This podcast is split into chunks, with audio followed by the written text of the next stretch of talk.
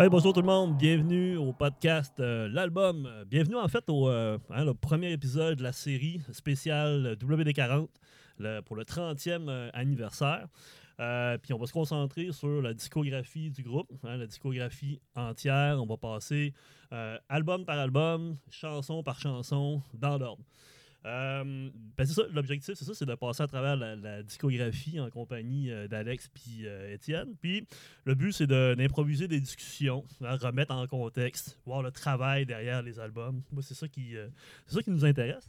Moi, avant de commencer, mon nom, c'est Hugo Lachance. Euh, je m'occupe de gérer euh, puis d'animer ce podcast-là. Je suis pas animateur. C'est la première fois que je fais un podcast. C'est la première fois aussi que, que, que je fais un podcast. Donc, euh, je suis un petit peu nerveux. Euh, on va, je sais que vous allez être indulgents, qu'on va Arrête prendre le rythme avec le temps. Je me déprécie pas. Je mets en contexte.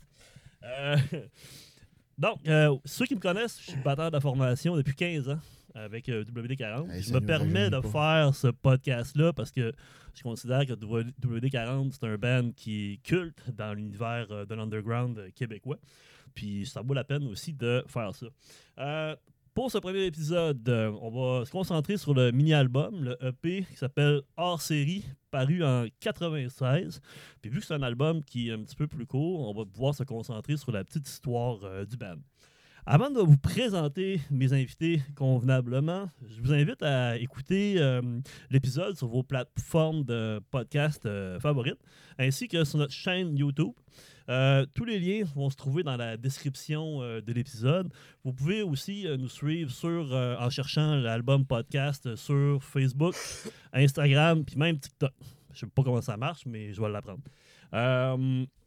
Pour ça, pour vous tenir informé évidemment de l'apparition des nouveaux épisodes, puis avoir aussi euh, euh, laissé des commentaires, super important. Euh, si vous appréciez évidemment, laissez des commentaires, hein, remplissez euh, ça d'étoiles sur Apple Podcast par exemple, allez liker, vous savez comment ça marche. Ben voilà, je pense que pour l'intro, c'est pas mal ça. La glace est cassée. Et je peux vous présenter convenablement. Je suis en compagnie d'Alex Jones, Bonjour.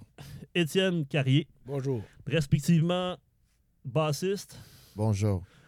chanteur, Bonjour. parolier et guitariste du groupe WD40. Bienvenue les gars au podcast. Merci. Euh, on voit que le, le podcast est fait en segments pour euh, essayer de dynamiser tout ça. On va commencer par le premier euh, qui s'appelle euh, qui s'appelle qui s'appelle bien évidemment la présentation de l'artiste. Alors pour nous aider à raconter l'histoire du groupe, j'ai pris des extraits de notre page Wikipédia. Je vais vous les lire puis on en discute. C'est bon? D'accord. OK. Alex Jones, Oui. né Alexandre Carrier, et son frère Étienne Carrier arrivent à Montréal en provenance de Chicoutimi, leur ville natale, en 1992. Ben, pour lui, oui. Pas pour moi, par exemple. Moi, je suis arrivé en 94. 94. Puis Alex, En 91. 91. Bon. OK. Euh, ensuite, une fois à Montréal, Alex fonde des groupes 84, 78 et Raymond Sauvage, qui, selon toi, je te cite, ont floppé toutes les deux. Ben, comment changer une formule gagnante? En floppant? Ouais, parce que pour le reste, tout s'est pas mal bien passé, par exemple. Oui, oui, ben écoute, oui, j'étais parti pour faire euh, 84-78. Euh, C'était à notre adresse. Euh, un bel- on a fait un démo, ça n'a pas donné euh, grand-chose. Non, euh, 84-78, c'était Saint-Denis. Saint-Denis, excuse-moi. OK. Euh, WD40 est formé en 93 euh, d'Alex Jones à la base, Hugo Potvin à la voix, Feu Bertrand Boisvert à la guitare et le premier euh, démo éponyme en 93. D'où vient le nom WD-40? Euh, c'est parce que c'est un lubrifiant paradoxal qui euh, se trouve à lubrifier et abrasier à la fois. Abrasifier. ben, ça fit, hein? C'est ben, un lubrifiant abrasif. C'est ça que je trouvais formidable au niveau du paradoxe du produit. Et puis, vu que mon père était, travaillait chez Canadian Tire, euh, que j'ai souvent rencontré des canettes, puis j'ai toujours trouvé la canette très belle au niveau du logo. Mais j'ai su par la suite que ça voulait dire Water Displacement euh, 40, là, ben, la, la 40e recette de, de- de displacement de la, la water. Donc, c'est supposé faire le vélo. OK. Ben, en tout cas, le, le- le- le vélo. Et C'est pour, c'est pour déplacer les molécules d'eau. En Ah. fait, euh, c'est- c'est- c'est- c'est- c'était ça la base. C'était pour euh, quelque chose qui, qui allait enlever l'humidité dans les pièces, euh, donc Ah, soit je savais- rouillées. Je savais même pas. Mais c'est water displacement. Mais En tout cas, la- C'est- Ça l'analogie vient de euh, Californie, en tout cas. l'analogie est bonne pour le Ben, par exemple. trouve. Oui, Abrasif et lubrifié. On a tout enlevé l'eau. On a tout enlevé, là, on a asséché complètement. OK, un autre extrait de En notre fait, c'est exactement la même formule que la Molson Dry. Ben, pourquoi pas. Un autre extrait de Wikipédia. Étienne Carrier rejoint son frère, parce que vous êtes des frères. Euh, et le groupe sort son premier démo indépendant, Le calvaire d'un cowboy en 1994, suivi de Né pour être sauvage en 95. Les deux en format cassette. C'est bien ça? Oui, exactement. Ça a l'air que c'est c'est vraiment tendance, les cassettes, ça revient. Ouais, c'est vrai. Mais t'as peu, mais Calvaire d'un cowboy. Bertrand, Parle dans ton micro, jouait- mon beau, euh, mon Bert- beau euh, Étienne. Bertrand, il jouait sur le Calvaire d'un cowboy. Oui, Bertrand, il a joué sur le Ouais, d'un c'est cowboy. ça. Ça Après, il un- était parti pour l'autre, mais euh, Ça a été un- puis C'était le drummer, d'ailleurs, de General Fool qui jouait le drum. Sébastien Pezot. c'est lui qui a fait le Calvaire d'un cowboy. Oui, monsieur. Ah oui? C'était pas l'anglophone là, que Tim ou quelque chose de même? Pas du tout. Ah, OK. C'était le drummer de General Fool, euh, Sébastien Pezot, euh, dit euh, Trash, Trash. Ouais, ouais, tout Ah ouais, qui, jouait, qui jouait la batterie sur le calvaire d'un cowboy. Bon, ben, c'est parfait. C'était un démo qu'on pliait. Hein? On pliait toutes les, les pochettes. euh, on, a- Ouais. on faisait tout ça nous autres même. Puis euh, le soir, je partais. Ben, le soir, à un moment donné, là, je partais avec des tas de, de feuilles que je coupais là, de carton, puis que je pliais avec une règle partout euh, où est-ce qu'il y avait de la- de- de- de l'assurage. là. Ouais, je pense qu'on est. J'ai fait ça aussi avec euh, le premier démo de Critical Mass à- Pas- au Saguenay. Je devais avoir Critical 16 ans. Dessiner les pochettes, les faire photocopier, les plier. Ouais, effectivement. Euh, Julien, Julien Livernois, euh, à la batterie, se joint à la formation et vous lancez hors série un premier EP en 96 à la suite d'une session d'enregistrement remportée lors du festival Polywog. C'est vrai. c'est à quel âge? 96? Ben, c'est- moi, c'est les dates que j'ai. Non, euh, c'est qui sont sur- 96, je pense. Le euh, hors série est sorti en 96. Ouais. Ouais, mais ça a été enregistré en- avant ça, 95, je pense. Hein? ça me semble. Ben, peu importe. Peu importe. Ben, Mais ça commence à dater quand même, là. Ben oui, Ouais. ça fait longtemps. Ça fait au moins 10 ans, là. De quoi? Hey, écoute, euh, vous- euh, 30e anniversaire. Est-ce que Crampe en masse, on va en reparler au prochain épisode, mais c'est le 25e cette année. Hey, ça nous rajeunit pas, hein? Eh, écoute, hein. Euh, en octobre 97, sortie du split Soudain les monstres avec euh, WD-40, Caféine et les Bodums et les GGG. Oui. Ça, c'est un projet qu'Alex voulait faire. Là. Euh, Moi, je n'avais pas vraiment d'intérêt, mais euh, ça, ça a fait ça. Il n'y avait pas d'intérêt. Ben, C'était pas intéressant comme Ah ouais, truc. Mais nos tunes n'étaient même pas bonnes. Quoi? Puis, euh, tu sais, euh, bon. C'est en fait, les tonnes n'étaient même pas bonnes. Ça a comme été une pré-production pour Crampe en masse. Ah, c'est une pré-production pour Ben oui. Il y avait combien de tonnes là-dessus? Je sais, je l'ai quelque on part, a mais... fait, euh, ben, je- sais pas comment est-ce qu'on a fait pour splitter ça en trois, en trois bands parce qu'il y avait juste deux faces. Ah, ben, il y en a un, il y en a un qui était ses deux faces. Je sais pas comment est-ce qu'on a réussi à faire ça. Ouais, je sais pas non plus. Mais euh, je me rappelle, j'avais bien aimé la pochette. Mais, C'était pas ta face avec, euh, avec celle-là de Xavier. euh, Je pense que Je me oui. souviens plus. Non, Là. mais je sais que Hugo Potvin, là, il a réussi à avoir du financement d'un projet jeune volontaire à Chicoutimi. Il avait été encouragé par. euh, comment il s'appelait le Monseigneur dans ce temps-là? Là? Monseigneur Couture. là.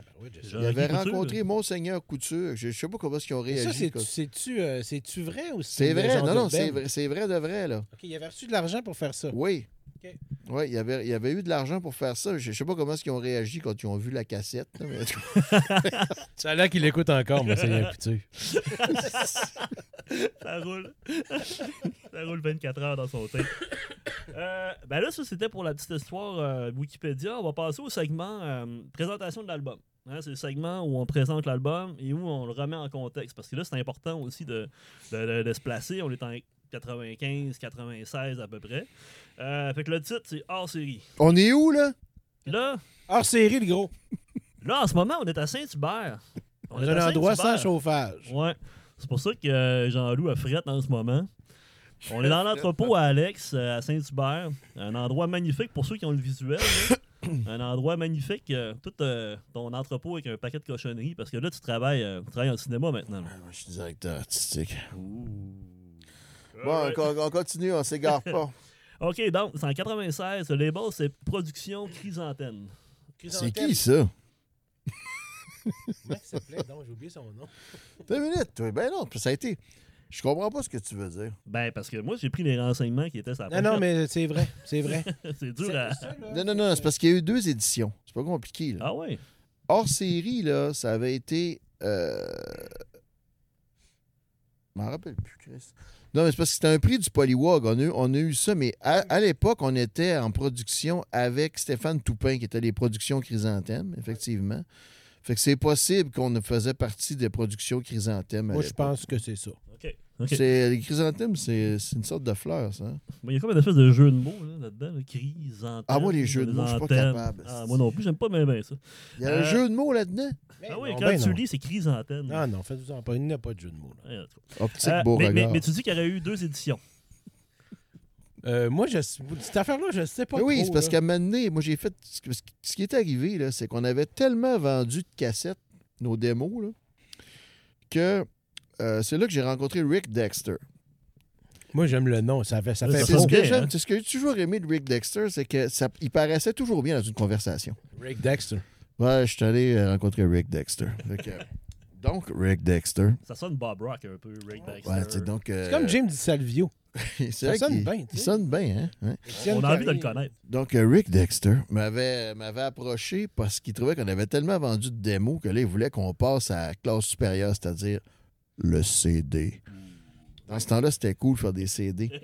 Puis là, ce qui arrivait, c'est qu'on avait gagné euh, le Polywog. En fait, on avait fini deuxième. là. Mais on avait dû imprimer 1000 pochettes. Mais on avait uniquement 350 albums. Ça, je m'en rappelle. Parce qu'il n'y avait pas le choix, c'était un minimum, parce qu'il imprimait des, des pochettes. Fait qu'il nous restait 750 pochettes, pas de disques.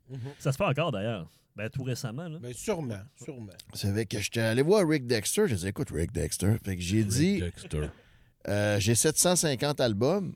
Là, lui, il partait à sa nouvelle compagnie de distribution qui s'appelait Ozone. Mais regarde, on a 750 copies. Fait que j'ai dit, euh, on a, on a splitté ça en deux. Je sais pas comment j'ai fait parce que 750, ça se divise pas par deux. Ouais. Des gros problèmes. Non, mais cette copie-là, je l'ai encore à la maison. Celle-là. qui- C'est la même, même copie que le démo. J'ai dit, tu me donnes, tu me donnes ma part, puis toi, tu t'occupes, tu fais ce que tu veux avec le reste et tu le distribues. Puis là, il m'a regardé et a fait Oh, deal. Parce que là, il a dit il avait jamais vu un contrat aussi simple. Fait qu'on a fait ça pour euh, hors série et crampe en masse. Ça avait été, euh, c'était les plus beaux contrats de toute ma vie d'ailleurs. Puis est-ce que tu t'es rendu à 1000 copies de CD? Bon, oui, parce qu'on a refait une autre édition Ah oui? après. Je pense que je- Quand je- quand j'étais avec Local Distribution, on avait réimprimé des hors-séries. Ah ouais, ok. Fait qu'il y a eu plusieurs, euh, plusieurs éditions. Ouais, on a, ça veut dire qu'en tout et partout, on a peut-être vendu euh, 2000. Non, mais pas mal.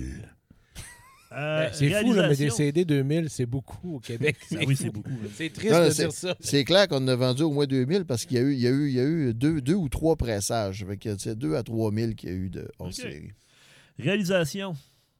Marc-André Thibert. Hors série aussi? Ben oui, il Oui, travaillait il avec venait- euh, Martine ah oui. Prévost. Oui, c'est vrai. C'est qui ça, Marc-André Thibert? Marc-André Thibert, c'était c'était le guitariste de Vincent, euh, de Vincent Pic. de Oui, Groovy. mais de Groovy c'est ça. C'était très sympathique, un très bon gars d'ailleurs. Il nous avait enregistré euh, hors série. On avait fait ça. C'était-tu au- Où est-ce qu'on a enregistré ça? C'était-tu au studio Plante Verte aussi? Ben, moi, dans mes notes, c'est euh, Studio Piccolo. Il va nous le dire. Ah, Ah oui, oui. c'est vrai, Studio Piccolo. C'est un gros studio, ouais, on était c'était un beau impressionnés. studio. Ah ouais, on était non, c'était Ah ouais, c'est super vraiment- c'est bon. un- C'est un studio professionnel, là, c'est la grosse C'était- affaire. C'était c'était- c'était vraiment le fun. Puis euh, on avait bien aimé Marc-André parce qu'il a fait, il a fait euh, euh, en masse après avec nous autres. Euh, pé- période d'enregistrement, ça, je ne l'ai pas dans mes notes, mais tu- il est sorti en 96, puis vous avez commencé à enregistrer ça en 95? À peu près? Ça euh, euh, je pense que ça a pris deux ans. hein. À Il y a, l'entendre, il y on a dirait six pas. hein. tonnes, hein, c'est ça? Il y a six dessus? ouais. Il y a six Moi je, moi, je pense, si je me rappelle bien, c'était- quatre jours de studio Piccolo. Puis là, vu que nous autres, on était vraiment, euh, tu sais, on avait pratiqué, surpratiqué, on est arrivé, puis paf! Prochaine question. Non, mais je pense, je pense qu'on était supposé faire trois tonnes pour en a fait six. Je pense que c'était exactement ça, parce qu'on avait du temps. Eux Ouais. autres, ils, avaient- ils- ils se disaient qu'on faisait une tonne par jour, mais nous autres, vu qu'on était des machines de guerre, six tonnes. Oh! C'est tout- c'est surtout parce que hein, c'était pas tellement compliqué. t'es- Ben, c'est encore de même que tu Ben, composes, mais je veux si, dire. euh, si- si- si on écoute comme il faut, là, il y avait quand même des petites touches électro. Ah, j'ai remarqué ça. Ça s'en vient d'ailleurs. Les gars, euh, Je sais on, est en, euh, on est en 95. On est où, là? 96, euh, On est à Ouais. Saint-Hubert. Hein? On est en 2023. Sérieux? Vous étiez en Je 95. pensais qu'on était en 95. Là. Tu m'aides pas dans ma, ma mise en contexte. On retourne en 95. Ah, on est en 95. Ma oui. question, les gars, quel est le contexte d'écriture de cet album? Comment a-t-il vu le jour? Ben écoute, c'est- la genèse de WD40. ben, c'était c'était- c'était les démos. Ben oui, mais c'est ça. on, mettait on mettait nos démos sur CD. Ah Oui, en gros, c'était ça. Mais c'est parce que dans ce temps-là, euh, ben, on faisait que ça. On, on travaillait, puis on, on avait. Ça coûtait rien avoir un local de, de- de pratique dans ce temps-là. On avait un local de pratique. euh, C'est où qu'on était, donc? On a eu, Et on en a eu tellement. on a eu plusieurs. Puis on pratiquait une à deux fois par semaine. Ben, je dis ça. Peut-être moins. Puis euh, on était très, très, très prolifiques. On faisait tout pour. euh, pour- pour- on, on- on vivait que pour ça, que, que- que- que pour faire de la musique, que pour jouer, que pour euh, enregistrer. On, on voulait, on voulait tellement, Calis. On faisait que ça. Ouais, là, c'est vraiment l'esprit de jeunesse. Vous aviez quel âge?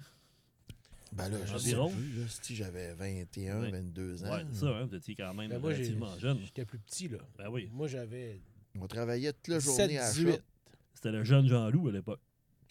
Ah, Ouais, il, était, il, en effet. était, il, était, il était assez beau. Fait que dans le fond, hors série, c'est la somme Ah, de vos démos. J'avais 19, 19 ans, excusez. Ouais, bon, quand même. Mais donc, le hors série, c'est la somme de vos démos. En gros. Exactement. C'est souvent ça. Hein? Puis, euh, Euh, quand, oui, surtout pour le premier. le premier. Après, bon. Puis, euh, question de même, comment vous écrivez une tune à cette époque-là? Comment ça marchait? Ben, c'était moi qui faisais beaucoup la base, là, puis qu'Étienne complétait par la suite. C'était vraiment c'était assez basique. là. Moi, je faisais les paroles. J'arrivais avec une, euh, un squelette de musique là, euh, de base, puis Étienne faisait les arrangements par-dessus. Ça a pas mal toujours été ça. Moi, je me considère comme étant un peu comme Harrison Ford. Pareil. Parce qu'Harrison Ford, on sait qu'il était menuisier. tu sais. OK, oui, effectivement. C'est plateaux aussi. Hey, Il y, a- il y a vraiment un parallèle à faire. Là. Harrison Ford Il était quand même beau bonhomme. hein. Puis euh, c'est que moi, dans le fond, moi, je suis un peu, euh, je suis comme un peu, un- on va dire, un genre de menuisier, tu sais. Je fais comme la base. En fait, un charpentier. Je serais plus charpentier. moi. Plus je suis un charpentier musical. C'est que je fais la, la charpente, puis, euh, puis j'aime beaucoup les squelettes. Le vrai? problème, c'est qu'avec les années, c'est tout le temps même charpente, mais ça, c'est une autre affaire. Bon, mais écoute, pourquoi changer Ah, de recette gagnante? hein? C'est un modèle Mais, efficace. euh, Des bungalows, il y en a en masse. Non, mais en gros, c'était ça. Puis je, je m'inspirais. Ça a toujours été la, la, la, la- Je voulais aller dans la simplicité de, de, de- de- dire le plus de choses possible avec le moins de mots possible. Tu sais, moi, c'est, c'est- en fait, c'est de la poésie simple et brute. Puis je sais pas pourquoi, mais j'étais bon là-dedans. C'est toi qui apportais, euh, au, au départ, c'est toi qui apportais plus les compositions euh, qu'Étienne. C'est un peu ça? Ben oui. Ben, les textes, toujours lui. Là. Mais la musique, musicalement. Musicalement, là, moi, j'ai, j'avais composé Né pour être sauvage au complet, là, mais je, j'en ai composé des chansons plus tard, les albums plus tard, là, mettons. Ouais, c'est ça. C'est arrivé après. J'en faisais, j'en faisais, là, mais je faisais tous les réarrangements parce que, bon, Alex a fait la même tune pendant 30 ans, mais c'est que là, moi, j'ai, je faisais comme si c'était d'autres choses un peu, tu sais. Ben, c'est c'est Ouais, parfait. De toute façon, on va se diriger vers ça. Avant, euh, comment euh, avez-vous abordé le visuel de l'album? Il Eh, est un peu laid, pochette. C'est là, là, en hein. tabarnak. Mais... C'est une affaire faite sur l'ordinateur c'était, euh, Catherine La Liberté qui venait juste de commencer à avoir. Écoute, on parle, on est au balbutiement de Photoshop. Là. Ben oui. Puis euh, elle avait un ordinateur, puis écoute, c'est pas compliqué. Elle faisait des captures d'écran pixelisées. esti. écoute, les pixels étaient gros comme ma graine, ça n'avait pas d'allure. C'était, c'était tellement gros, là. Fait que, elle, elle- elle te faisait ça, toi, c'était vraiment. euh, tu sais, c'est- ah on trouvait ça super beau, là. C'était pas compliqué. Pour moi, c'était. euh, Wow! Hey, le rond, il est rond. Nous autres, on était habitués de faire ça à Non, la mais c'était pas si mal. Je l'ai regardé, c'était- c'était c'était pas si mal. Il y avait une phrase dessus. C'était quoi? euh, le premier démo, fait que c'était 6 succès souvenirs, c'était ça? Ouais. Ouais, bon, Euh, j'étais déjà dans la nostalgie. Ben, c'est important, hein, c'est ça qui nous tient. moi, ce que j'aimais aussi, c'était appeler ça hors série, parce que pour moi, hors série, c'est, ça me rappelait les, euh, euh, les, les, les, les, les, les- les- les films que j'écoutais à Radio-Canada quand j'étais petit. Moment donné, ça s'appelait hors série. Je comprenais pas pourquoi. Je sais pas c'était quoi la série. Ouais, c'est vrai que- ça. C'est que c'était comme, c'était comme quand il y avait des films qui sortaient de nulle part. là, je sais pas. Fait que c'était hors série. C'était ben, genre des films de répertoire un peu ou Genre. c'était des. Ok, ok. Moi, j'écoute juste des films avec Bud Spencer dans ces années-là. Ben oui, ça c'est clair. c'est comme, c'est comme quand tu arrivais dans clubs cinéma de vidéo. 17 là. h à genre euh, au Saguenay. Comme quand tu arrivais dans, dans un club vidéo dans l'ancien temps, là, puis c'était marqué section euh, films étrangers, Ouais. puis les films québécois étaient dans les étrangers. là. J'ai toujours aimé ça. Ben oui. On est tous un peu étrangers là-dedans. Hey, euh, on va passer à la rubrique Ils ont dit. Ça, c'est une rubrique qui va revenir souvent dans, dans le podcast. En fait, c'est les traces qu'on retrouve, euh, mettons, dans les médias, les critiques. Euh, puis j'en lis euh, des extraits pour les commenter. Mais pour euh, hors série, il n'y en a pas. J'en ai trouvé. Tabarnak, il était où? Il n'y a, pas de critique de, d'hors série. Ben, moi, j'ai rien trouvé, en tout cas. Euh, pour Cramp en masse, j'ai, même trouvé une critique. En fait, une annonce de spectacle dans le progrès dimanche en 2000, 2000 parce que euh, alors, plus vieux que ça, on, va y revenir. Je l'ai dans mes notes, mais j'ai rien trouvé. Ce que j'ai fait, c'est que j'ai fait un sondage sur euh, nos réseaux euh, sociaux. Il y a des gens qui ont répondu, puis j'en ai quelques extraits. j'ai posé, la question comment avez-vous découvert cet album? Donc, il y a Philip Reed qui dit Toss Widow dans le chemin est la première chanson que j'ai écoutée. Par après, l'album Cramp en masse constitue des succès après succès. Aux frontières de l'asphalte est un chef-d'œuvre aussi. Bref, tout pour le rock en majuscule, avec du diesel sur le prélat. Ben, c'est bon, ça. Ben, je- lui est écrit parce que il y a- il y a- évidemment, c'est avec ça qu'il y a beaucoup de monde qui vous ont, euh, qui vous ont découvert. Puis après ça, c'est un album qui a mené aussi à Cramp en masse, qui, qui a commencé à solidifier votre, euh, construire votre base de fans. Il y a Benoît Poirier, euh, je pense que c'est monsieur euh, CISM. Il dit euh, Moi, je vous ai connu via la compile Québec en marge, volume 1, sur laquelle il y avait Tu me donnes le goût d'être méchant. Ce commentaire-là, euh, il y en a un autre qui suit, qui est un peu la même chose. On va en reparler après. L'autre commentaire, c'est de Dominique The Rock Des- Desrochers. Il dit À l'oblique, j'avais acheté la compile Sauvage québécois en concert et depuis, j'achète tout ce que je trouve de WD-40. Tout pour le rock. J'adore cet album. 6 classiques. Ces deux commentaires-là parlent de compiles. À l'époque, c'était cool parce qu'il y avait quand même beaucoup de compilations. Puis euh, là-dessus, on parle de euh, Sauvage québécois, c'est je connais pas ça. Mais Québec en marge, volume 1, ça, ça me dit quelque chose. Moi, je me rappelle de Sauvage québécois plus que Québec en marge. Mais je me rappelle que le Sauvage québécois était descendu jouer à Québec en autobus jaune. Tout le monde- on arrêtait pour pisser toutes les 5 minutes. C'était tellement. Il y avait. Ah, si, c'était. Comment il s'appelait le petit gars qui avait organisé ça, là? Tu sais, il y avait Ramon de vitesse, puis l'autre, rappelle de c'était. Ramon Vitesse. Voyons, Euh, Charles. Il s'appelle Charles. euh, il fait encore des compiles à heure. C'est lui qui fait le festival Oi, là. Ah, oui, oui. Il y avait un magasin de disques à un moment donné? Ça C'est se lui? peut. En tout cas, bref. Il y avait une émission CISM aussi. C'est Charles quoi? Voyons, j'ai un blanc, je me rappelle plus. Mais en tout cas, au moins, tu connais juste son Ben, nom. S'il se reconnaît, qu'il nous écrive, on en parlera. ben euh, il- dans C'est lui qui fait le festival Oi. Ben, C'est bien correct, ça. mais là, on n'est pas là. Oi, oi, oi. Ben, Ok, ça pour c'est dire bon. que vous aviez quand même. À l'époque, c'est ça. Il y avait des compiles qui faisaient voyager bien, bien, bien des bands. Je pense à, à Kitchen Squat aussi. C'est là que moi j'ai découvert euh, Groovy Hardvark. Quand je restais ici à Saint-Hubert, on était à la Maison des Jeunes. Puis on est tombé sur la compilation Kitchen Squat. Puis ça, ça fait, tu sais, ça fait découvrir beaucoup de bands locaux. Puis Ça, c'est quoi? avez Je connais pas ça. que C'est c'est une compilation du Kitchen même Squat, c'est une compilation qui Ok. était. Je me souviens pas c'est quoi l'histoire, mais je sais qu'il y avait des, il y avait, il y avait Groovy Hardvark là-dessus, il y avait euh, Ok. Easy Eager, il y avait plein de, de, de, bands euh, qui était avec euh, Jules. Ouais, exact. Ah sais. ouais, ouais. Il y avait. euh, mais il y a quand même là-dessus, il y a une couple de bands qui ont, qui ont survécu. Je pense qu'il y avait Possession Simple aussi. Comme un cave. Bref. Euh, fait que c'est ça. Fait que vous autres, vous avez, vous avez été sur plusieurs compilations. Oui. Oui, mais je- c'était comme la mode un peu dans ces années-là. Ben, faisait beaucoup de, de- de compilations ou de live. euh, euh, on, avait, on avait un J-Los Rock, il me semble. Tu sais, on avait une couple de même. Là. ben, c'est comme un véhicule avant. C'est le véhicule. C'était ça, Sauvage hein. québécois. On avait joué au au Rock, Rock, on hein? avait Ouais. joué à Québec. Ben oui, oui, tout à fait pour être connu parce que oui, oui, je suis d'accord. Ça- ça- Dans ce temps-là, c'était la façon. Ben, ça, c'est le meilleur véhicule pour euh, tra- transporter des bands de toute façon. Non, le meilleur véhicule transporter des bennes, c'est l'école de l'air. Le 350. Bien joué, Ben. Euh, Il y a. Je vais replacer mon affaire, je gèle des jambes. Ah, il fait frais dans ton entrepôt. hein. J'avoue, là, j'ai comme les petites mains blanches. Euh, Danny Bergeron, si mes souvenirs sont bons, c'est au Polywog à Jonquière que j'ai découvert WD-40. Polywog, ça a été bien important pour vous autres. Ben oui, c'était le fun comme festival, tu sais, dans le temps que le monde y écoutait de la bonne musique, tu sais. Ben là, on a joué avec Voivode aussi, on a Ah vu Piggy, tu sais, je veux dire, c'est c'est- euh, quand même. Polywog, on l'a fait deux fois. On l'a fait euh, quand on a fini le, le, le, le, le, le, le- le- le concours. là. En fait, on, on, on, a- ouais. On l'a refait en 99. On jouait avec Massisteria. Je me- je me rappelle le Massisteria. Il, il y en a plusieurs qui, dans les commentaires qui mentionnent ma, euh, Massisteria aussi. Mais je pense qu'on était bons ce fois-là. Ah, on était bon avec Chris, je me rappelle. C'était malade. Il y a. euh, il y a, il y a, il y a. Voyons. Je vais ouvrir mon téléphone un jour. Il y a Nicolas Tivierge aussi qui, euh, qui avait dit. Il avait dit Je sais plus bien, bien, mais je peux, euh, je peux dire que si on pourrait nommer 6 tonnes qui représentent le vrai WD-40, parce que maintenant, c'est plus du vrai WD-40. Mais non. Euh, ce qui m'a fait accrocher, c'est sans doute les six succès souvenirs à jamais pour toujours. Mais c'est vrai que c'est devenu quand même six tunes euh, classiques. hein.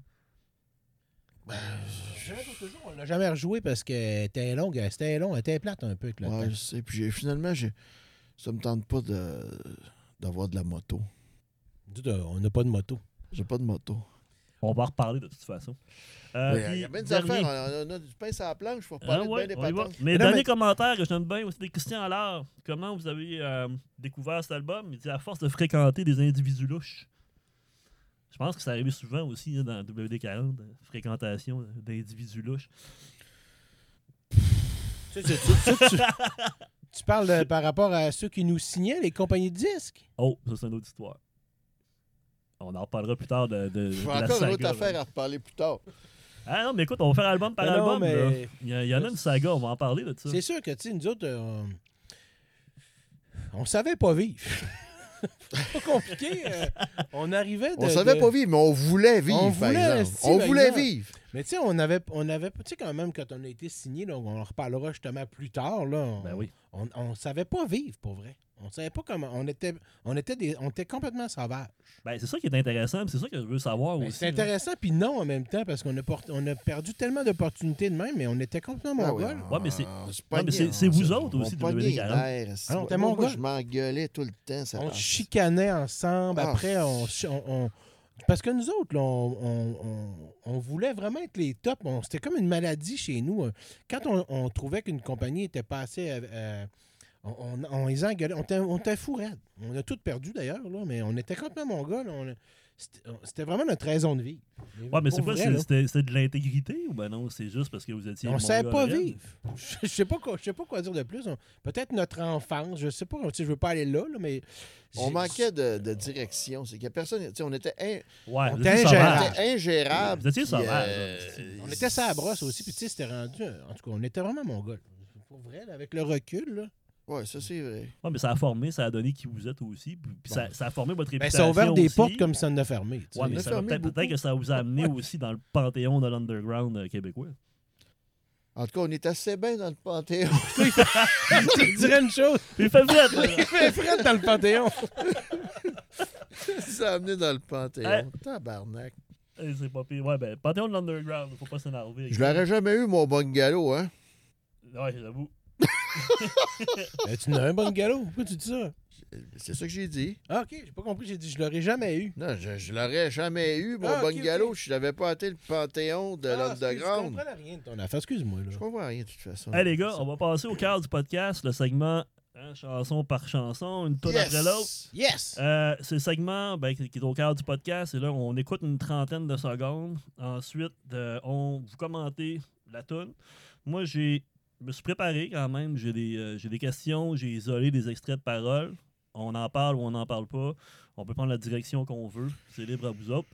Euh, donc, on y va avec la première euh, piste. C'est euh, Enfant de chienne. Si ça veut partir un jour. Que tu pèses avec ton doigt à bonne place? C'est parti. Passe-moi là ma couverte, là, gros. Là, on commande pendant que ça joue. Non, non, mais on laisse passer l'extrait. On commande après. Eh où ta pièce de couvert?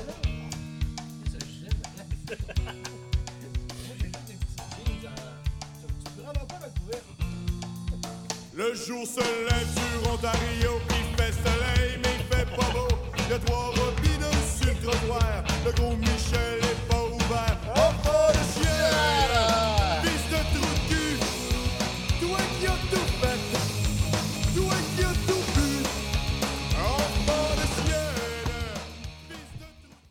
OK. Euh, je pense que là, on, a, on commence avec un gros morceau. Euh, moi, c'est une de mes tonnes préférées, euh, autant en album qu'à faire en show. Moi, ce que j'ai retenu du texte, c'est 150 squeegee enragés, il n'y a plus un windshield à laver. Cowboy frosté, je te salue. La colle enso- ensoleillant ta vue. Tant qu'il y aura des chars, tu auras du change. Plus c'est pareil, puis moins ça change. Moi, ce que j'ai noté pour ça, ce que j'ai noté pour ça, c'est que ce texte-là, pour moi, c'est une leçon de rock. Puis la musique aussi, tu sais, cette, cette tune-là, c'est une leçon de rock, c'est une leçon de punk. Cette tune-là, elle sent le chien mouillé puis la misère noire. Euh, puis Alex, curieusement, tu parles dans le texte euh, d'emploi en dessous de la table puis de squeegee comme job stable. Selon toi, la misère, c'est-tu de l'ouvrage?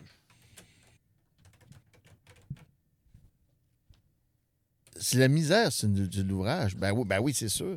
Mais écoute, c'est c'était, directement notre euh, univers quotidien. C'est qu'on travaillait à coin Ontario-Papineau. On a vu naître le phénomène des squeegees à l'époque, parce qu'il n'y en avait pas, puis ça avait commencé. Puis il y avait eu des manifestations, puis les squeegees, il y avait des bâtons, plus de bâtons sur les squeegees. Puis c'était, tout sur le coin Ontario-Papineau. euh, C'était un des coins névralgiques qui n'avait le plus. Puis Cowboy, le- la légende... Cowboy, c'est un personnage comme tel. Oui, oui, euh, qui, qui sniffe. euh, il sniffe plus de colle, mais il est encore vivant. Je l'ai croisé encore la semaine passée. Il est encore là. Il est- ça, ça bouge pas. Ce coin-là ne, ne- ne change à peu près pas. C'est ça qui a une coupe de mort depuis le temps. Mais c'était ça. C'est qu'on travaillait, euh, on posait des enseignes chez, chez Global Néon, puis euh, les, les, euh, ils cohabitaient avec nous autres. Puis il y en a qui sont encore là, d'ailleurs, que je connais depuis 30 ans, qui sont encore... euh, qui sont, Ah ouais. encore, sont encore en train de quêter à ce même coin de rue-là. C'était une, ré- une réalité euh, quotidienne pour nous autres que j'ai essayé d'exprimer de, de la meilleure façon possible. Mais c'était vraiment notre, notre- notre quotidien. là. Puis au coin de, de, justement Ontario, Papineau, il y avait euh, euh, un dépanneur qui était tenu par Gros Michel, qui n'existe plus maintenant. Maintenant, je pense que c'est une maison maintenant. Ah, c'est un hein. dépanneur. C'est un dépanneur, le Gros moi, Michel. moi, je pensais que c'était des paroles. Je pensais que c'était Gros Michel des Fouf. Pas du tout. Le Gros. Michel. Ben, tu sais, je, je comprends parce que c'était pas le premier qui me dit ça. Mais le Gros Michel, c'était vraiment le dépanneur du coin. Où est-ce que nous autres, on allait acheter une bière? Parce qu'à 3 heures, on pouvait commencer à prendre une bière à la shop quand on sortait pas faire des. Des, euh, des fois, on commençait avant. Mais euh, euh, c'est quand on allait chercher une bière, mais c'était une place de robineux. Là, fait que il y avait pas. C'était pas tout des. c'était un, quartier assez trash. Mais le Gros Michel, avec le temps, on a fait ses enseignes, on le connaissait, ça fait qu'on y parlait. C'est un, un drôle de bonhomme, d'ailleurs. Mais c'est lui, vraiment le Gros Michel, c'est un dépanneur. OK, OK. Non, j'étais sûr que C'était le propriétaire du dépanneur, Des, qui des, des, était- des faufounes électriques. Non. Non, lui, euh, je lui ai jamais parlé. Il était pas sympathique, pas en tout. Mais de Ah toute ouais. façon, il était même plus là, rendu ces années-là, là, me Ah, il dire. là. mort, il euh, était mort, il devait être mort déjà. OK, ouais, c'est ça. hein. Ouais, ouais, ouais. c'est ça. Moi, je l'ai vu sortir euh, une coupe de punk par les Mohawks, là, un moment donné, dans un show, je pense, de des Low Abortion. Ça fait longtemps. T'avais juste à pas aller voir là. des glows. Chris en bas des marches. Ah oui, il était très sympathique. Euh, fait que, c'est ça. Fait que ce tune-là, c'est un classique. Moi, c'est vraiment une de mes préférées, comme je disais tantôt. C'est vraiment une, une préférée, euh, une de mes préférées à jouer en show. Puis, euh, c'est qui qui l'a composé? C'est Alex ou. euh? Ça, oui. Ouais. Mais moi, j'ai vraiment. Moi, je- cette chanson-là, c'est vraiment la ch- première chanson que j'ai vraiment pratiquement toute réarrangée. OK. C'est vraiment la première fois là, que on avait pris une- j'avais pris cette tune-là. Puis ce que je trouvais qu'elle ressemblait, je pense, à Septième Ciel, si je me rappelle bien, là, je me rappelle plus trop. Là. Puis j'avais vraiment tout euh, fait une espèce de. Je sais pas, Peut-être pas reggae, là, mais tout tat, tout tat, tout tat. tout- On avait monté un truc de même, là, j'embarquais ma distorsion. C'était vraiment. C'était vraiment mon arrangement. C'est mon premier gros arrangement que j'ai fait, c'est Enfant de chien. Puis, il y a un petit clin d'œil aux Misfits dedans? On- Ouais, l'espèce de bip, bip, bip, bip, bip, bip. En effet, ouais, mais c'était vraiment. Tu sais, moi, je sortais de mes années Pantera, là. Ça fait que c'était vraiment plus la guitare. euh, euh, du- moi, je trouvais jamais qu'il y avait assez de distorsion, pas assez de. de, de, de. Mais en même temps, je tripais sur le country. J'étais comme. Ça a toujours été ça. là. J'ai toujours été un peu compliqué. là. Ça n'a jamais été juste une chose. tellement paradoxal. Mais, Non, euh, mais ça fonctionne bien. Moi, j'ai trouvé ça vraiment agréable de faire l'exercice, de réécouter les tunes comme il le faut, d'écouter les, les paroles, puis d'écouter la musique. mais moi, j'ai ri en En tout cas, quand tu réécoutes ça, j'ai dit, tabarnak, mon mon gol. Ben là, ben, c'est clair, man, ça paraît, c'est c'est de l'énergie pure et dure. Là, tu sais. ça, je disais tantôt aborder là, euh, l'âge, parce que vous étiez des petits culs quand vous avez fait ça. Puis, euh, t'étais moi, jeune, j'étais même pas là. majeur au début. Ah ouais. c'est fou. Là. Ah ouais. Mais c'est ça, c'est cette énergie brute-là du départ. Euh, on va passer euh, maintenant à la prochaine. Là, juste que je gère mon téléphone. là. Je vais, je vais devenir bon avec le temps. Ça va bien. là. Ça va bien. Arrête de t'excuser, le gros. Là. Ça va Je bien. m'excuse pas, je le fais. La prochaine, septième ciel.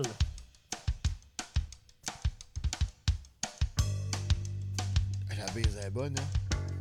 C'est moi qui ai joué. Non, mais euh, il y, a comme de la texture dedans. Flanger.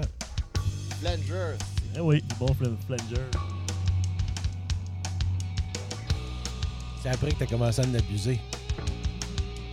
T'as abusé souvent d'effet.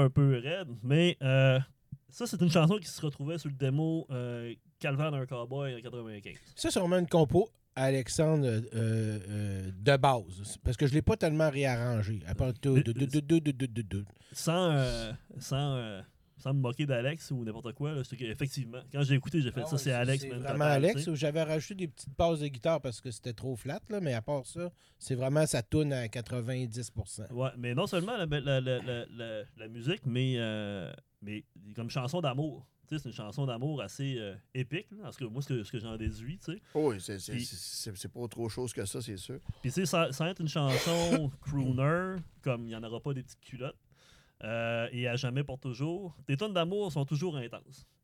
Ça, c'est clair. Puis, euh, d'où vient le crooner en toi? Je sais pas. Parce que, à un moment donné, euh, je me souviens qu'on parlait que t'aimerais ça faire un show, descendre des escaliers avec une cape. À un moment donné, là, on avait discuté de ça. tu peux faire ton, euh, ton, ton album solo. que J'imagine que t'as un côté crooner certain. Ouais, c'est ça, j'ai un très gros côté crooner. J'ai toujours été crooner. Ah ouais? Ben oui, certain, ça paraît, là. Écoute, c'est parce qu'il y a une tradition de crooner canadien. là. Puis euh, selon moi, j'en fais partie. Puis ça, tu l'as ou tu l'as pas. je veux dire, c'est- tu nais avec ça. C'est comme moi, je suis pas crooner. Tu sais, on pourrait pas me donner ça comme. euh, Non, Mais il faut que je travaille mon côté crooner, d'ailleurs. Ben, mais j'avoue que de l'autre côté, euh, avoir le titre crooner canadien, là, c'est Ben, écoute, euh, CC. Tu tu sais, on s'entend, là, tu sais, il y a- il y, a- il y a Michael. Puis Alex Jones. Puis avant, il y avait Polanka. Il est-tu mort, Polanka? Mais cas, c'est un faux Canadien. là. C'est un vrai Canadien. Ben, il Il vient est né, d'Angleterre. Ben, il y a un Canadien pareil. C'est dans le Commonwealth, hein? Moi, c'est tout pour le Commonwealth. Il y en a encore un qui chiale ses oreilles de Charles, là. Moi, là, j'aime le Commonwealth. Pourquoi répondre à God save the King. ça? Là, euh, Parle-nous de ton côté crooner. Je m'en sers Charles. Ben, parle-nous du 7e ciel. là.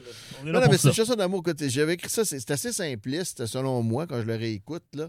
Tu sais, que, que, que, que, ben, ben, moi, mon amour, je t'aimerais aussi longtemps que ma maman, là. Bon, tu sais, on s'entend, là. Tu sais, euh, c'est- Il faut dire que tu avais 19 ans, 20 ans. Ouais, j'étais effectivement très jeune, là, puis euh, je- je- écoute, je pense que j'étais avec France dans ce temps-là. Là, tu sais, c'est- je pense que c'est la deuxième tune que j'ai composée tout seul après Mouchamarde. Non, parce que- que c'est une tendance. Moi, j'en- je t'en parle parce que c'est une tendance, parce que c'est là vous jetez les bases de qui va, euh, qui va être WD-40. tu sais.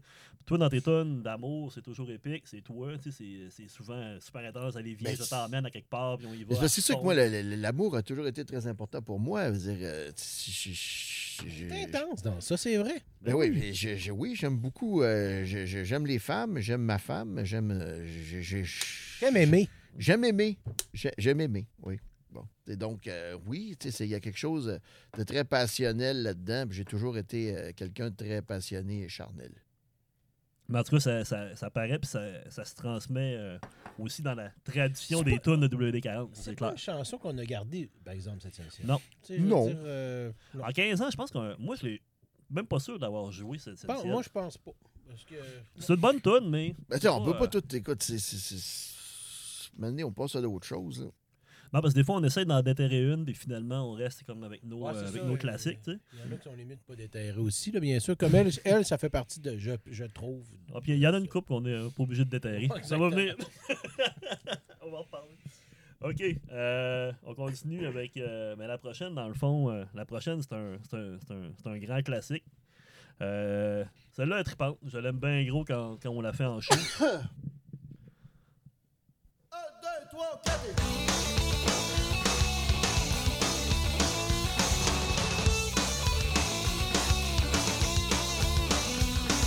Là-dessus du change, non j'en ai plus Si Christ je m'en rappelle plus En voir ta mère, reste pas dans la vue Ou voir que je l'ai, que je te vois plus.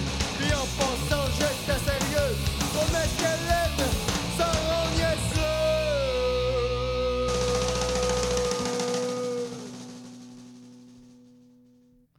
tu me donnes le goût d'être méchant. Euh, parce que moi, mes notes, ce que j'ai pris comme note pour ça, c'est que le texte est bien construit. Tellement violent qu'il conduit vers la folie après un épisode d'abandon pour finir dans un chaos musical. Un peu ça la, la, la, la, structure de la tune puis la structure des paroles aussi. Mon bout préféré, je deviens mongol, je me comprends plus. J'ai rien que le goût de rester couché, dehors il pleut, je suis déprimé. Ah, puis quand j'y pense, dans le fond, c'est donc bon la télévision. Euh, j'ai même plus goût d'être méchant, même plus goût d'être violent, juste le goût de rester foiré sur le divan, j'ai même plus goût d'être méchant. T'es dépressif un peu, hein? Mais après, ça décolle, puis là, c'est la montée, le beat accélère, puis ça devient le bordel. C'est tout de la merde, c'est ça que ça veut dire. Non, mais c'est- c'est c'est- c'est- c'est une de mes chansons euh, préférées quand même. euh, que j'avais composée à l'époque pour euh, quand j'étais- dans, dans Raymond Sauvage. Ben, c'est une chanson là, qui est bien ficelée quand même. Tu sais, c'est. Ouais. C'est vrai, elle est bien écrite. Puis ce qui, ce qui est fascinant, c'est qu'elle elle- elle est carrément. euh, je me rends compte maintenant qu'elle est d'une autre époque parce que. Vraiment, le monde n'écoute plus à TV. Les jeunes n'écoutent plus à TV du tout. vrai. Donc, c'est quelque chose qui est devenu comme. euh, C'est c'est vraiment comme un symbole d'une autre époque. C'est ça que je trouve fascinant. Puis moi-même, je parle du monde de 30 ans qui sont trop vieux. C'est pour te dire à quel point j'étais jeune quand je l'ai composé. tu sais. J'allais t'en parler c'est- c'est c'est assez impressionnant. C'est parce que, je veux dire, à, à cette époque-là, je m'étais- j'étais parti dans l'Ouest avec une fille qui était plus vieille que moi. Là. Puis, euh, mon Dieu, qu'elle arrêtait pas de me dire. Écoute, j'avais 18 ans, elle avait 28, pour te dire. Puis, euh, pour me 28 dire ans, c'est quand même point- jeune. Là. À quel point qu'elle, elle, elle connaissait tout dans la vie, puis que moi, je connaissais rien. Puis finalement, euh, avait raison, mais elle n'en connaissait pas plus que moi, finalement. Puis, ça avait été. C'était ça, c'est qu'elle me tombait tellement nerfs que j'ai un peu, j'ai un peu, euh, j'en parle un peu là-dedans d'une façon un peu grivoise et violente. Mais euh, c'est- c'est c'est une chanson sur que justement j'étais à bout de tout, puis c'est une façon de dire que t'es à bout de tout, tu veux tout détruire, puis finalement, ah, puis de la merde, je, reste- J'abandonne. je vais le laisser faire finalement. Mais t'en parles, c'est une tonne. Moi, c'est une expression qui- qu'on dit de plus en plus puis qui m'énerve. On dit genre, euh, c'est pas une tonne qui passerait aujourd'hui. Parce que c'est une tonne qui est vraiment, vraiment trash, vraiment violente quand tu penses à ça. là. Puis, euh, Ben, ça, avait, ça allait avec l'époque aussi, faut dire. Là, tu ouais, absolument. Non, non, tu sais, on est, je suis pas là pour, tu sais, on est là pour me remettre en contexte. là.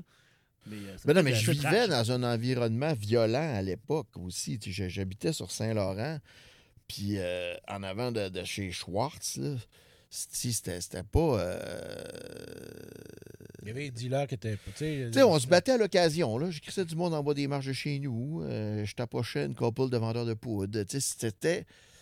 On était dans un climat, c'était assez, tendu. Là. Si on, on dire, on, on- je vivais dans le centre-ville, on s'entend, on travaillait dans, dans- dans des shops. euh, c'était pas, euh, c'était pas un climat. euh, c'était pas, c'était pas tranquille, disons. C'est- Ben, c'est, clair qu'on était. J'étais vraiment dans, dans, dans, dans, dans, dans- dans le bain. Ben écoute, ça paraît parce que non seulement sur hors série, mais Cramp en masse, ça paraît que c'est, cet univers-là, c'était votre univers. Là. Tu sais, ça paraît que c'est pas quelque chose qui est inventé, qui est exagéré. Ben, c'était glauque en masse. Ah oui. Ben, C'est vrai. Parce que moi, je trouve que c'est. Il y en a plusieurs tunes qui parlent de, de, de ça, de dépression, de, de, rage, euh, tout ça. Mais euh, tu donnes le goût d'être méchant. euh, c'est une tune euh, qui, qui décrit bien cette ambiance-là. Puis j'ai une question là-dessus pour finir sur Donne le goût d'être méchant. Étienne, as-tu encore ta Metal Zone? Ben, mais hein, moi, j'en remettrai encore. Ça me dérange pas, pas en tout. Sauf que là, j'ai changé mes pick-up de guitare, puis ça fait moins, mais oh, moi, mais moi là, j'ai rien contre Metal Zone. Je trouve que ça faisait un son bien intéressant dans ces années-là, puis je, je le ferai encore. Puis, Ouais, mais ça vaut cher. Si j'en- j'en j'en ai magasiné ce marketplace. là. Je voulais me racheter, moi, le- moi j'avais le Super Phaser. Là. L'affaire vert, là. Mais- Ouais. Mais Qui avant. de- cassait tout seul. Qui risque que je juste m'ennuie pour- de ça? Ça vaut, hey, ça vaut 200 pièces. Mais là, c'est à moi qui parlais, là. Non, mais juste, non, mais juste pour dire, euh, c'est quoi de Metal Zone? On parle de Metal Zone. Metal c'est? Zone, là, c'est vraiment la, la- la pédale des années 90, là, fin 80, qui était vraiment axée sur le son heavy metal. C'est une pédale que tu branches, c'est un C'est une- effet de. C'est une pédale de que tu branches, puis tu avais un equalizer dessus. Ouais. tu sais, tu pouvais mettre ton c'est son c'est fait par boss. Ça, par boss, c'est- ouais. c'est- Ben ça, là, je te le dis, je, je me demande comment j'en ai passé des, des- Parce que mon frère, il sautait tout le temps sur mes pédales, il cassait tout. Ouais. Mais euh, Metal Zone, j'en ai eu plusieurs. là. J'en ai eu sûrement 5-6 faciles. T'as eu Ah ouais? deux, t'as eu Ah deux ouais. rats aussi, je pense. J'ai eu deux rats qui a cassé. J'ai essayé de changer de son beaucoup avec d'autres albums qu'on parlera, mettons, plus tard, là, mais souvent, je suis revenu à ça. Même, tu sais, j'ai joué avec des Gretsch, j'ai joué avec des télécasters, puis je, rejoins, je reviens toujours avec mon, mon vieux modèle de Strat là, qui est tout refait, qui n'est plus une Strat vraiment maintenant, parce que c'est- plus comme une guitare métal. c'est tout des Hot Rails dessus. Puis, Mais c'est la même que toi qui joues encore avec. Oui, j'ai acheté ça en 93, ça même. Ah ouais, c'est une relique, là, cette affaire-là. C'est une relique, puis elle, tout scrap. Je, je- ça, c'est ma- je- je m'en sers juste pour WD-40. Ouais, ouais, ça paraît. Non, mais moi, j'aime- c'est- moi, j'aime bien cette guitare. Moi aussi. ok, on va continuer avec euh, la prochaine tune. Ça va jusqu'à maintenant, les gars? Ah oui, ça va bien. Ouais. J'aurais pris 5 degrés de plus. Ah, si. Mais, hein? Mais, hein? Euh, on va continuer avec, euh, ben, je pense, euh, le classique de Je te WD-40. regarde, tu me regardes. Je fume une cigarette. Tu regardes le paysage. Tu te penches, tu te tais, Je te baisse. je te baisse.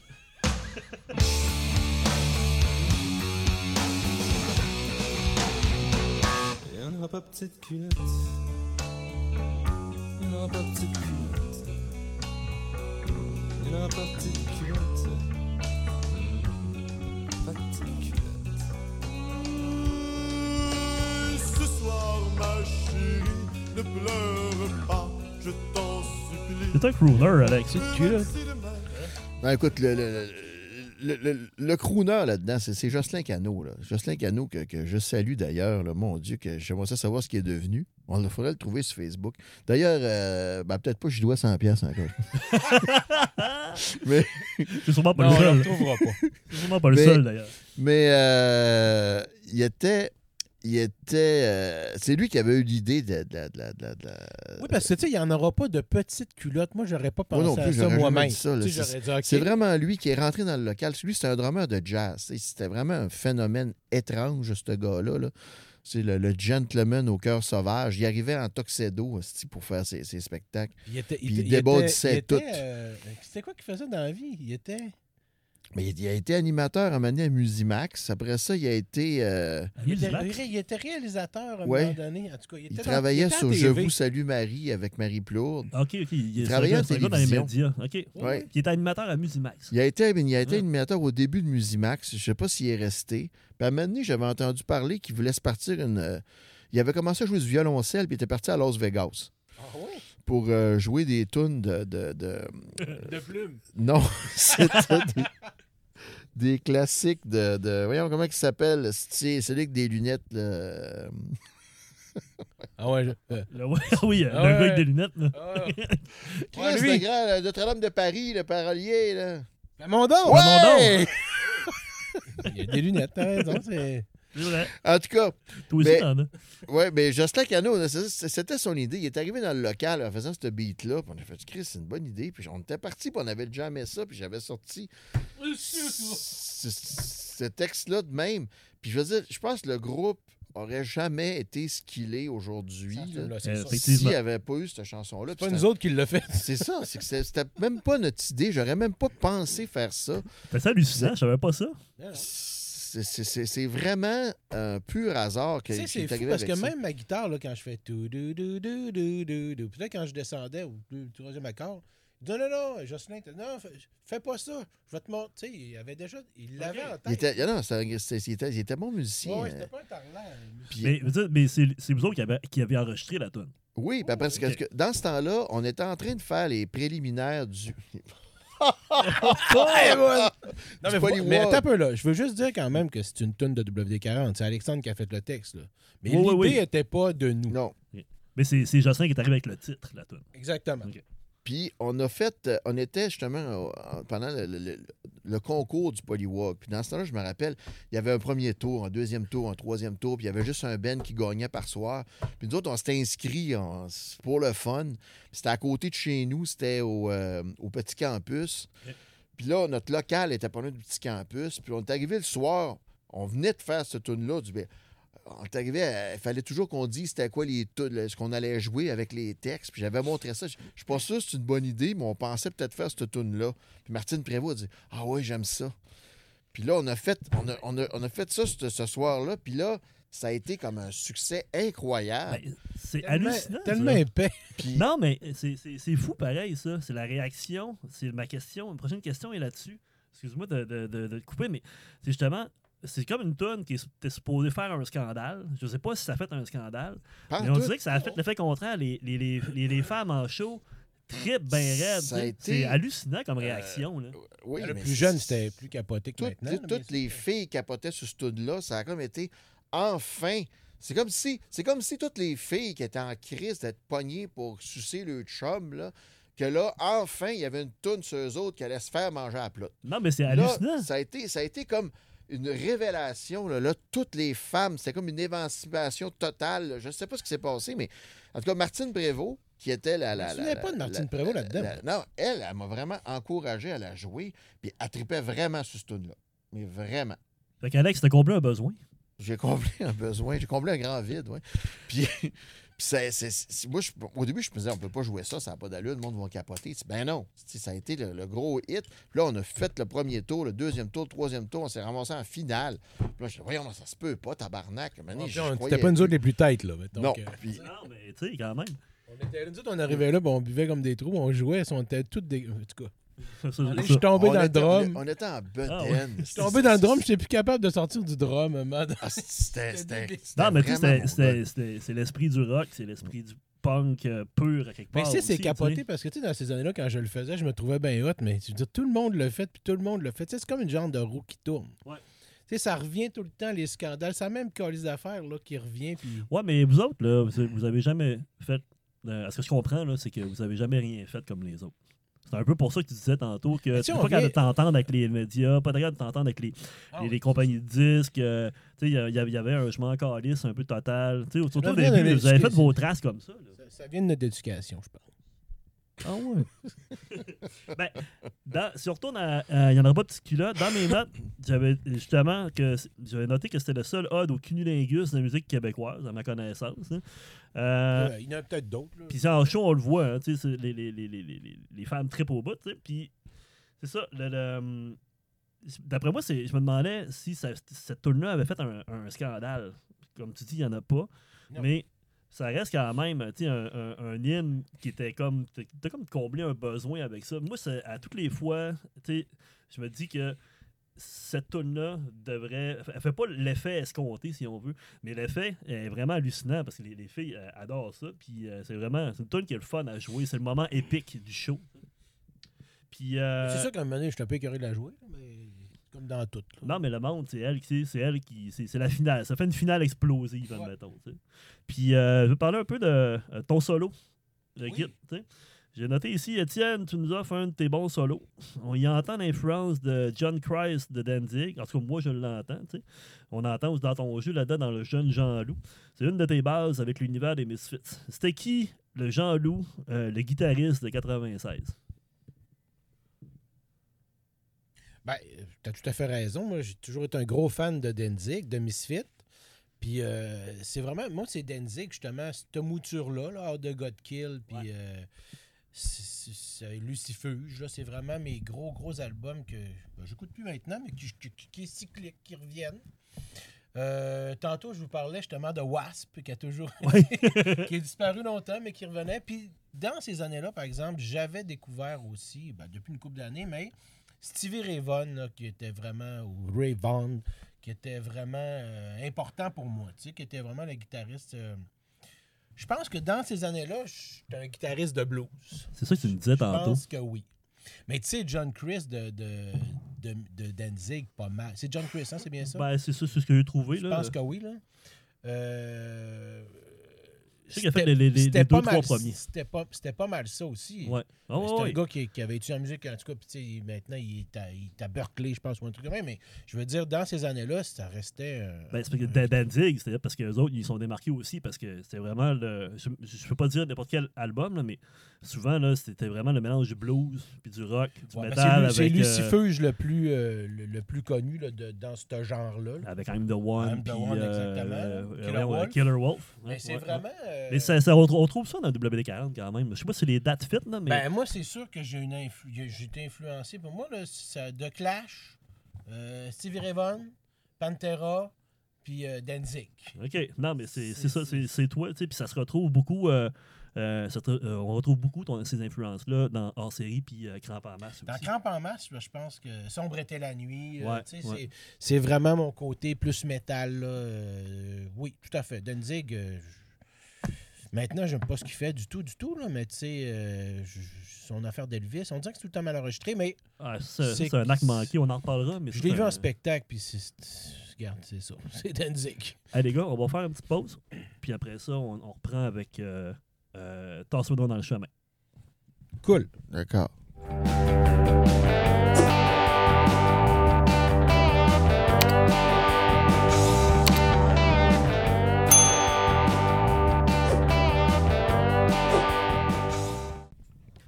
on est de retour euh, à l'album euh, podcast avec euh, Alex et Étienne de WD40 pour le spécial 30e anniversaire du band. Que cette année ou l'année prochaine? Cette année. Cette hein? année, c'est- hein? c'est là.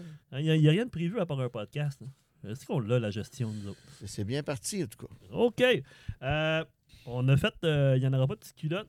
On va passer maintenant à Tasse-toi donc de dans le chemin. C'est parti.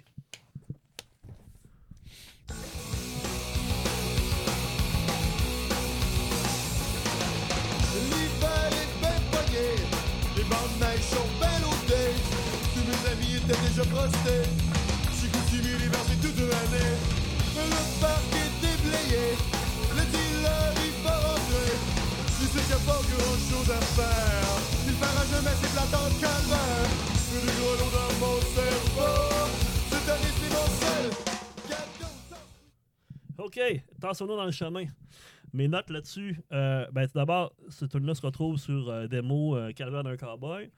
Euh, avec le temps, j'ai toujours trouvé que WD-40 fitait bien avec Noël. Vous avez fait une série de spectacles au Foufoune électrique, les Noëls noirs, pendant quelques années, entre autres. Quel est votre rapport avec Noël? Les, les boulettes aigres douces. C'est le divorce de nos parents, gros. Oh, oh! tu, tu me dis ça de même. On pensait pas aller là.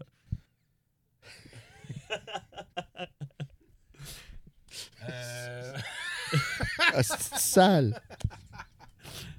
Aïe, aïe, aïe. euh, Vous l'aurez appris au podcast album. Noël, Mon rapport avec Noël. Moi, j'ai toujours aimé Noël quand même. Que- que- Qu'il soit beau, qu'il soit blanc, qu'il soit noir, Noël, c'est- c'était incontournable. Tu peux pas passer à côté. Tu bien beau dire que si tu dis que tu as Noël, là, ben déjà là, Noël, c'est quand même important parce que tu sais que ça va être de la merde. Si tu aimes Noël, ben d'habitude, tu peux être déçu, mais c'est quand même important. C'est comme- c'est un, un point. passage obligé. C'est ça, c'est un passage obligé. Tout le monde va arriver à Noël en même temps. Il va toujours se passer de quoi. Vrai. Il va toujours. euh, ça peut être de la merde, comme ça peut être merveilleux. Moi, j'ai eu des, des, des Noëls atroces, euh, comme j'en ai eu des très beaux. Euh, c'est c'est- c'est ça. Pour moi, c'est c'est un point que tu peux pas. Tu peux pas passer à côté. Il y a toujours de quoi. euh, surtout que dans le temps, en plus, nous autres, il fallait qu'on descende au Saguenay. C'était compliqué, c'était une aventure. On manquait de se tuer quasiment à tous les fois avec ma vanne. C'est vrai. Tu sais, à un moment donné, on avait un lézard resté dans la boîte en arrière qui revolait. C'était ça, ça a toujours été quelque chose. Ben, c'est une belle occasion pour faire des shows Noël. Parce que Aussi. les, les- les shows qu'on a fait ensemble dans le temps des fêtes, euh, on a joué avec, euh, quand on a joué avec euh, Mordicus, on a fait deux soirs euh, à, à Chicoutimi. Oui, les oui, deux oui, soirs étaient complets. Là, récemment, on a joué à Noël dans le parc.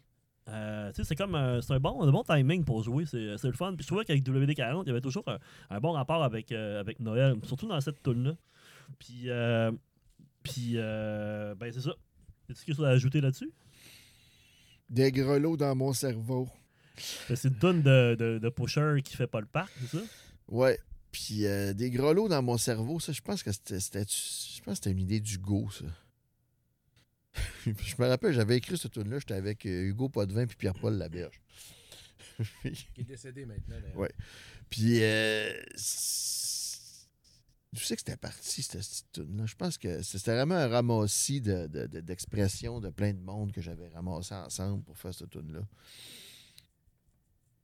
Je sais pas quoi dire de plus, à part que je me suis inspiré de d'un riff. de- Iggy Pop. Probablement, je sais pas. Non, parce que c'est une tune de Noël, mais c'est une tune qui a, qui a bien de l'humour aussi, tu sais. Dans WD40, Elle marchait bien, l'humour, cette euh. Ben oui, elle le fait. Ouais. Dans WD40, il y, a y y quand même beaucoup d'humour dans les tunes, malgré tout. là. T'as un côté vraiment funny aussi, parfois, dans ces tunes-là. Ça, c'est l'histoire d'un pusher qui... tu sais, Tout le monde attend après le pusher, il faut qu'il traverse le parc. Finalement, il se fait ramasser par la gratte, là, en gros. Fait Ouais. Euh, c'est vrai, c'est vrai.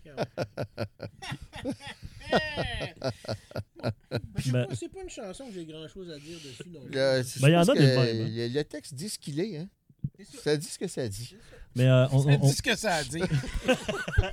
on- on va en parler de, de- de l'humour dans WD40, parce que moi, il y a une de mes- préférées du band qu'on joue jamais, puis qui parle d'humour, euh, ben, qui parle d'humour, qui est une humoristique à quelque part, on en reparlera.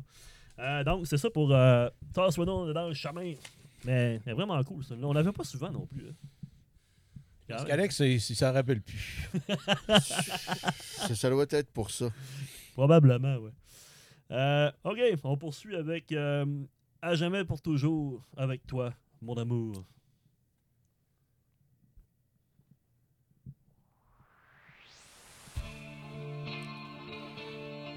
OK, c'est assez.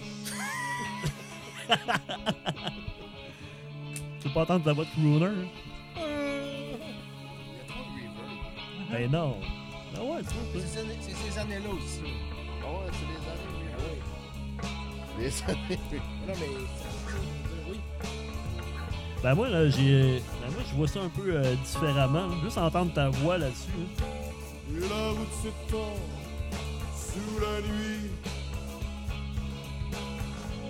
Et ma bête se nomme Suzuki. Moi, ce que j'ai noté là-dessus, c'est que puis ça fit avec, euh, avec l'idée de, de trop de reverb. Moi, mon observation, c'est que euh, c'est comme, à jamais pour toujours, c'est comme le début d'une série de tonnes, un peu avec des ambiances un peu cinématographiques. Dans le sens que, un peu comme, un peu comme les, camions sur- aux frontières d'asphalte. Puis ça, ça devient aussi euh, récurrent dans votre, dans, votre, euh, dans votre catalogue, dans le fond. C'est qu'il y a certaines tunes où vous créez une ambiance. Puis à jamais pour toujours, on dirait que, surtout le début avec Full Reverb, là, on dirait que ça revient plus tard dans, les, dans certaines de vos compositions. Puis là, c'est plus. Vous installez, vous plantez un décor, vous installez une ambiance. Puis euh, c'est ça. Puis euh, je veux savoir comment vous construisez ces tunes-là. Ben, tu sais, moi, ce tune-là, je l'aime pas bien, ben, vrai dire. Fait que je, je sais pas trop. Là, je me rappelle qu'on l'a, joué à un moment donné quand on l'a sorti un peu, mais on n'est pas resté longtemps dans nos affaires. Hein? Non. Non. Non, mais parce que écoute, j'avais composé ça, moi, c'était. Pour moi, c'était un exercice d'écriture. Non, mais c'est ça, des fois. Tu sais, t'as des Pour tunes moi, je trouve que c'était pas une tune majeure. Ben, pas du tout, moi non plus. Écoute, c'était c'est une tonne. euh, J'étais content parce que j'avais fait un petit bout de dessous. Tu sais, une affaire un peu. euh, Ben, moi, c'est moi, c'est ce que j'ai retenu là-dessus. Moi non plus, c'est pas une tonne, une de mes tonnes euh, préférées, tu sais. Mais le, le- le- le texte est quand même intéressant. Oui, oui, il y, en a, qui- il y en bon, a là. qui l'a- qui- qui l'aimaient quand même, je me souviens. Là, mais, c'est correct. Là, Non, mais c'est un de tes bons textes, je trouve, moi. c'est- C'est un de tes bons textes. Tu sais, il y a une grosse différence entre celui-là qui fait la tune et celui-là qui l'écoute. Ouais. Je veux dire, il y a des chansons comme moi j'aime que. peu- moi, j'ai retenu pour, ton, euh, pour les paroles parce que je trouve que c'est quand même un, un de tes bons textes pour l'époque. À jamais pour toujours avec toi, mon amour, sur l'asphalte froid de ton corps coulera, sans un cri, sans un allé- euh, Alléluia. Nos corps s'étendent sous la nuit. Ma bête s'appelait Suzuki. J'ai un muffler à la place du cœur et je suis mort à 200 à l'heure. C'est quand même bon. Tu sais, j'ai un muffler à la place du cœur. C'est quand même bon. Là. Ouais, c'est vrai que c'est fort. Ben, je sais pas, moi, je n'aime pas chanson. Mais Mais, là, mais- mais le texte est bon, par exemple. Je suis d'accord Oui, avec mais toi. merci. Euh, c'est- vrai, mais comme je dis, moi, moi, moi, je m'étais comme forcé, là, euh, puis euh, je, trouvais, je trouvais ça très, très, très beau euh, quand je l'ai fait à l'époque. là, Puis Ben, parce que toi, c'est pas. Évidemment, sais, je te, connais quand même de- de- de- depuis longtemps, mais avec WD40, ce que j'ai remarqué, c'est que. Puis j'en discutais avec, euh, avec un, ami euh, à l'école. Tu sais, dans WD40, vous êtes trois personnalités fortes. Puis les trois, vous avez votre unicité dans la, dans la musique, votre façon de jouer, puis votre façon, toi, de composer des paroles, puis ta façon de chanter. Je pense qu'il n'y a personne qui écrit comme toi au Québec, dans tes grandes chansons. Il n'y a personne qui chante vraiment comme toi. Puis il n'y a personne qui joue de la basse comme toi. Ça, c'est sûr. Heureux- Ça, c'est sûr. Heureusement. c'est pas vrai, t'as fait des belles tonnes. Checker. Puis, euh, Étienne, toi, t'as un, jeu particulier. hein, T'as un, range assez large euh, maintenant, tu sais. Puis, il n'y a pas grand monde qui joue comme toi non plus. Tes compositions, tu sais, dans, dans le rock, punk, les structures de tunes, etc., tout ce que tu apportes. Ouais. Julien aussi, Julien qui est tout qu'un batteur, tu sais. Julien, moi, quand j'ai remplacé je- Julien au drum, puis, si, tu sais, Michel, c'est quelque chose, mais Julien, là. euh, Mais Michel, c'était comme une horloge. mais Julien, il a de la personnalité. là. Il n'y a personne qui joue du drum comme lui non plus. Là. C'est un- c'est un, c'est un- personnage aussi. Julien, en c'était plus comme un bambou qui flappe au vent. Ça se peut. C'est beau. Mais en tout cas, bref, Ah, oui, il n'y a personne qui. Dans dans le fond, l'unicité, les trois ensemble, ça fait des, des albums qui sont euh, devenus euh, des classiques. Puis il n'y a personne qui joue ça comme, comme vous autres. Fait que. euh, donc, fait qu'il y a des tunes qui sont- qu'on aime moins des fois. Mais tu sais, qui restent, comme tu disais tantôt, qui restent dans le cœur de certaines Ah personnes. oui, c'est sûr. Euh, les gars, on a passé à travers hors série. Ok? Tabarnak! Il nous reste, pas fini. C'est pas fini. Il nous reste euh, un segment euh, que j'appelle Rafale. OK. Moi, euh, on commence une couple de questions comme ça, assez rapide. Euh, mais ça peut prendre le temps qu'on veut dans le fond. On s'en fout, est en podcast. Euh, le segment Rafale, donc. J'ai fait le top 3 de l'album. Euh, moi, ça commence par euh, euh, Enfant de chienne, les petites culottes pour vraiment, parce que quand on la joue live, tu sais, on sait que c'est hallucinant, là. Mhm. même si on s'écarte de la jouer des fois. euh, puis, euh, T'en donc dans le chemin. C'est mon top 3 de l'album. Moi aussi. Toi aussi? Moi aussi! t'en as à ça, toi? Oui! Ben, les deux. euh, Ah, Jamais tu donnes le goût d'être méchant aussi. Ouais. peut-être plus tu donnes le goût Ouais, d'être méchant ouais, au lieu que t'en d'être dans le chemin. ouais, moi aussi. Ouais, ça, c'est ouais, peut-être aussi, j'aurais, j'aurais peut-être switché là-dessus. Là. Ouais, puis tu sais, je trouve que la guitare. Ton micro, Étienne. De- de- Puis à la fin, tu sais, euh, une espèce de. Euh, accélère- accélère- Ouais. accélère pour finir en espèce de chaos que musical, c'est là. mieux que t'as- t'as un chemin selon moi. Ouais, non, mais t'as raison. Je pense que Ouais. euh, réflexion faite. De... Bon. Euh, les gars, votre meilleure chanson de l'album en show. Ben, c'est Tu- enfant tu de donnes- chienne. c'est- Ben, j'hésite entre enf- enfant de chienne tu te donnes le goût d'être méchant. Ça dépend. Dans, dans, dans l'ancien temps, quand on faisait euh, tu donnes le goût d'être méchant, ça, c'était assez Je pense que mongol, c'est là. ça. Je pense que ça pognait plus qu'enfant de chienne. Ouais. Ouais. Enfant de chienne, ça demeure un classique, là. mais on finissait souvent avec euh, Tu me donnes le goût d'être méchant, puis euh, sacrément qu'on Ah, arrivait ben à des moments de grâce. Ben, c'est sûr que finir une- un show avec ce tune-là. ça Moi, j'ai déjà vu la lumière. Ah, c'est vrai? Oui. J'étais pas là. T'en es revenu, c'est bon. T'es pas entré dans la lumière. Surtout pas. J'ai fermé les yeux.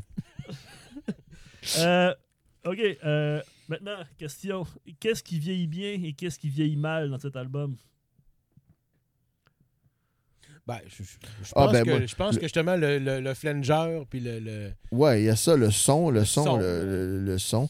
Euh, ce qui a mal vieilli, pour moi, il y a à jamais tout bout pour toujours, puis euh, Septième ciel, là, qui ont mal vieilli, selon moi. là. Mais, euh, mais- en fait, tu sais, tu parles des effets que tu avais dans, dans, dans, dans la guitare, mais surtout dans, dans, dans, dans la basse. Mais ça a donné quand même. Non, la base, c'est correct, c'est la voix qui ne benne trop. Là, Ouais, puis, ok. euh, C'est comme compressé au bout. Mm. OK.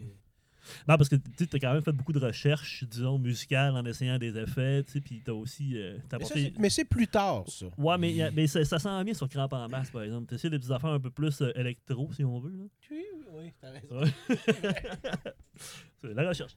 Euh, Étienne, qu'est-ce qui te rend le plus fier de cet album-là?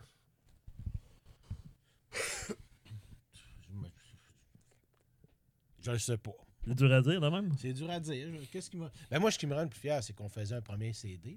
C'est ça, euh, j'imagine, hein? C'était vraiment le premier CD. Puis on était dans un gros studio où Céline Dion avait fait un album avant nous autres. c'est qu'on on capotait, là, tu sais, mais à part ça, là, tu sais, c'est sûr que c'est loin dans ma mémoire, mais Mais c'est vrai que c'est un accomplissement, par exemple. ouais, ouais, c'était un premier gros bébé, là. studios, puis euh, Toi, Alex? Ben, un peu les mêmes choses. C'est ça, j'étais content de- de- de- de- d'aller dans ce studio-là. C'est des très bons souvenirs. Puis.